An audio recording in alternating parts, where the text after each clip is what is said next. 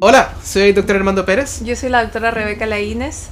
y bienvenidos al podcast del Interno Desvelado. El día de hoy vamos a hablar sobre el tratamiento y evaluación de un paciente hipertenso. Vamos a hablar sobre criterios diagnósticos de la hipertensión y cómo diferenciarlo de causas secundarias de hipertensión y tratar estas causas también.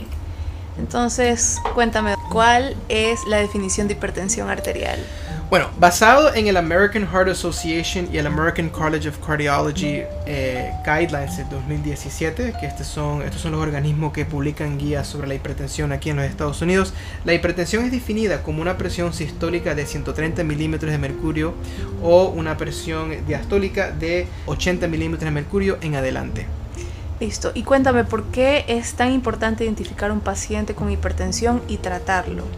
Extremadamente importante. Aquí en los Estados Unidos las enfermedades cardiovasculares son la causa número uno de muerte. Incluyen hipertensión, eh, insuficiencia cardíaca, enfermedades coronarias agudas, enfermedades cerebrovasculares y también enfermedades eh, arteriales periféricas.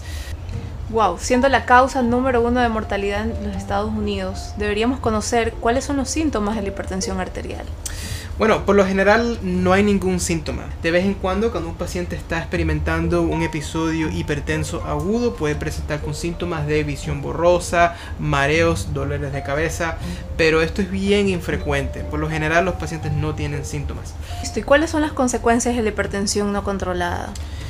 muy malas. En los Estados Unidos la hipertensión es eh, causa número uno de enfermedades cardiovasculares y la causa número dos de enfermedades renales crónicas. La diabetes siendo la causa número uno de enfermedades renales crónicas. Así que es muy, muy importante eh, controlar la presión para prevenir enfermedades eh, cardiovasculares y renales.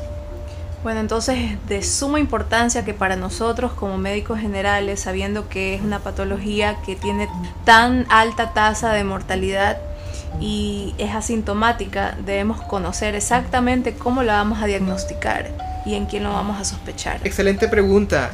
Básicamente, hay que medir la presión en los dos brazos, tomar el promedio y después otra visita hacer lo mismo, tomar la presión en los dos brazos, tomar el promedio.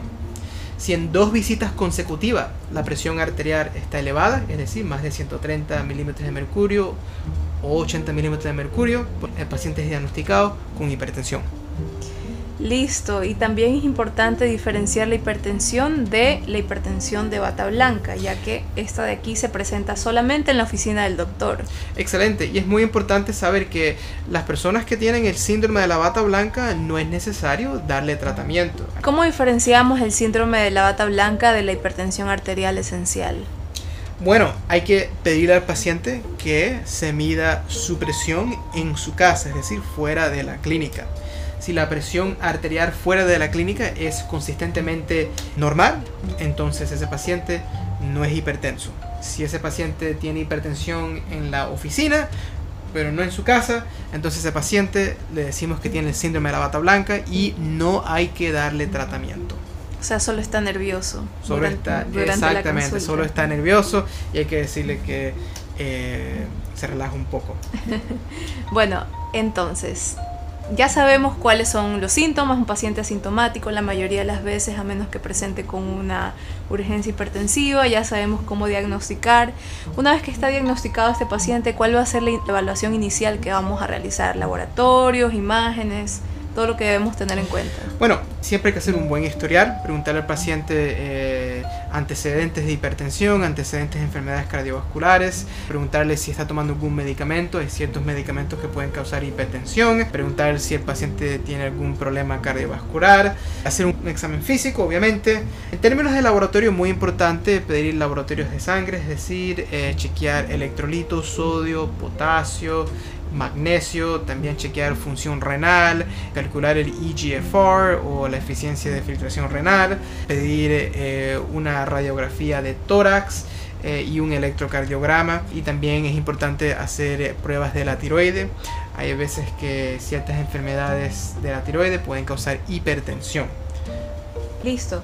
¿Qué vamos a hacer? ¿Cuál es el siguiente paso que vamos a tomar? ¿Le vamos a dar tratamiento? Y si le vamos a dar tratamiento, ¿cuál es el tratamiento inicial? Por lo general, la mayoría de las personas que presentan con hipertensión arterial tienen eh, hipertensión arterial esencial, es decir, que tienen una hipertensión que no es causada por un desbalance orgánico corregible. Estos pacientes hay que empezar con cambios de estilo de vida, los cuales incluyen pérdida de peso, una dieta poca en sodio y alta en frutas y vegetales, baja en grasas saturadas, una rutina de ejercicio y consumo de alcohol en moderación. ¿Y cuál de estas intervenciones en el cambio en el estilo de vida tiene el máximo impacto en reducir la presión arterial? Una muy excelente pregunta, una pregunta que yo he encontrado en los exámenes USMLE. Por lo general, la pérdida de peso está asociada con la reducción más alta en presión arterial. Lo mejor que un paciente puede hacer para controlar su presión es pérdida de peso, adelgazar. Estos son lo que le decimos los lifestyle modifications y constituyen la primera línea de tratamiento. Si el paciente tiene una presión arterial bien elevada en la primera evaluación, entonces también es razonable instituir no solamente los cambios de estilo de vida, pero también farmacoterapia. Listo. Ok, entonces le recomiendas modificaciones en el estilo de vida, le dices que pierda peso, que consuma menos sodio, etcétera. ¿En cuánto tiempo vas a volver a ver este paciente? Y cuando lo veas, ¿le vas a volver a pedir exámenes en laboratorio? Muy buena pregunta. Es muy importante hacer un short term follow-up. Eh, pedirle que el paciente regrese en 90 días para volver a realizarle eh, exámenes completos y ver cómo la presión arterial eh, se mantiene. Listo. Digamos que el paciente vuelve a los 90 días y la presión persiste elevada, no ha bajado de peso y sigue con su mismo estilo de vida, ¿qué vamos a hacer? Bueno, desafortunadamente ese es el caso para muchos pacientes. En ese caso hay que empezar farmacoterapia. Existen tres familias para eh, tratamiento de primera línea para hipertensión. Estos constituyen los inhibidores de angiotensina, los cuales incluyen los bloqueadores de receptores de angiotensina y los inhibidores de enzima convertidora de enzima. Sí. También tenemos los bloqueadores de canales de calcio y los diuréticos, específicamente los thiazide diuretics. Estos fármacos son considerados primera línea para el tratamiento de hipertensión esencial. ¿Hay alguna preferencia sobre un fármaco? Digamos, se prefiere los diuréticos diacídicos sobre los bloqueantes de canales de calcio. ¿Cuál es la secuencia que seguimos o no hay ninguna preferencia con estos fármacos? Hay que individualizar el tratamiento del paciente. Es decir, hay que considerar los efectos secundarios de la medicina y considerar el estado de salud del paciente. Por ejemplo, los bloqueadores de angiotensina son contraindicados en los pacientes embarazados, también es contraindicado en los pacientes que tienen el potasio elevado y también es contraindicado en los pacientes que tienen obstrucción en las arterias renales. Cuando hablamos de diuréticos, eh, por lo general son preferidos eh, como terapia inicial, pero también hay que tener en cuenta que los diuréticos son menos efectivos en los pacientes que padecen de insuficiencia renal crónica. Es decir, si tienes un paciente con un GFR de 30, los diuréticos thiazide no van a ser tan efectivos. Entonces, también hay que tener en cuenta de que los diuréticos pueden causar eh, balances en los electrolitos, específicamente pueden causar hipocalemia. Los bloqueadores de canales de calcio son también excelentes medicamentos para la hipertensión, pero hay que tener en cuenta sus efectos secundarios. Específicamente estos medicamentos no se deberían utilizar en pacientes que tienen bloqueo atrioventricular o cualquier tipo de bloqueo. Si el paciente tiene un ritmo cardíaco lento, menos de 60 latidos por minuto, no es recomendable darle un bloqueador de canales de calcio. También no se debería mezclar los bloqueadores de canales de calcio con los bloqueadores beta, porque esto le puede causar bradicardia. También es muy importante evitar los bloqueadores de, canales de calcio en los pacientes que padecen de edema de las extremidades, porque estos medicamentos pueden empeorar este edema de, de las piernas.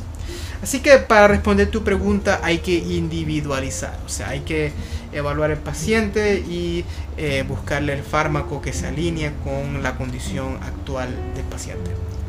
Listo, excelente.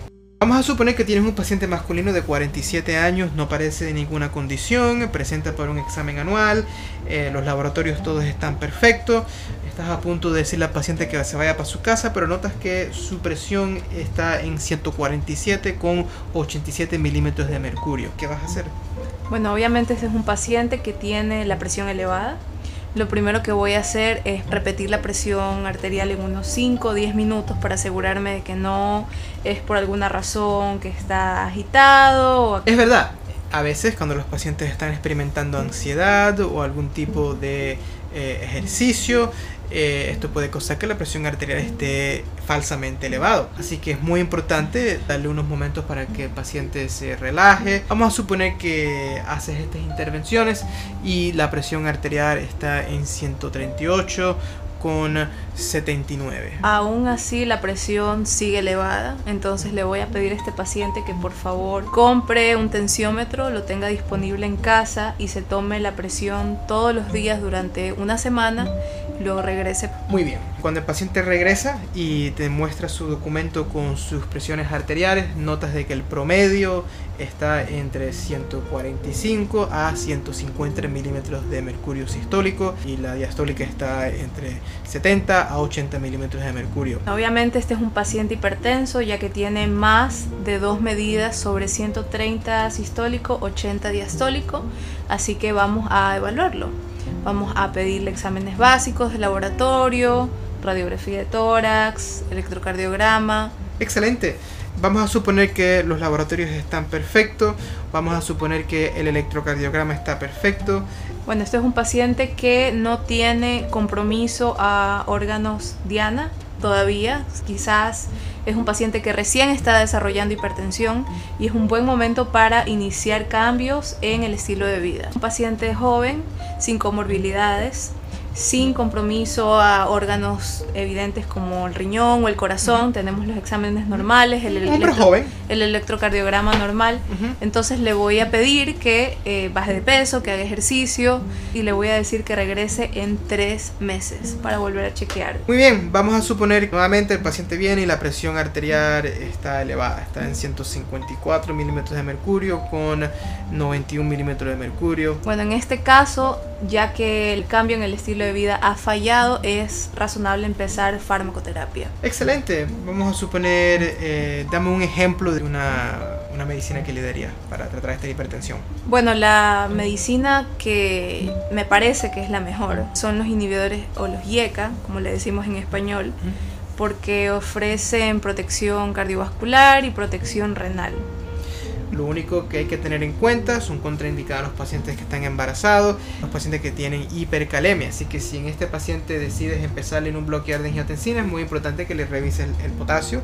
Si el potasio está normal, entonces es adecuado empezar terapia con esta medicina. Muy bien, yo creo que esto fue un repaso básico de cómo identificar, diagnosticar y institucionar el tratamiento de primera línea para los pacientes hipertensos.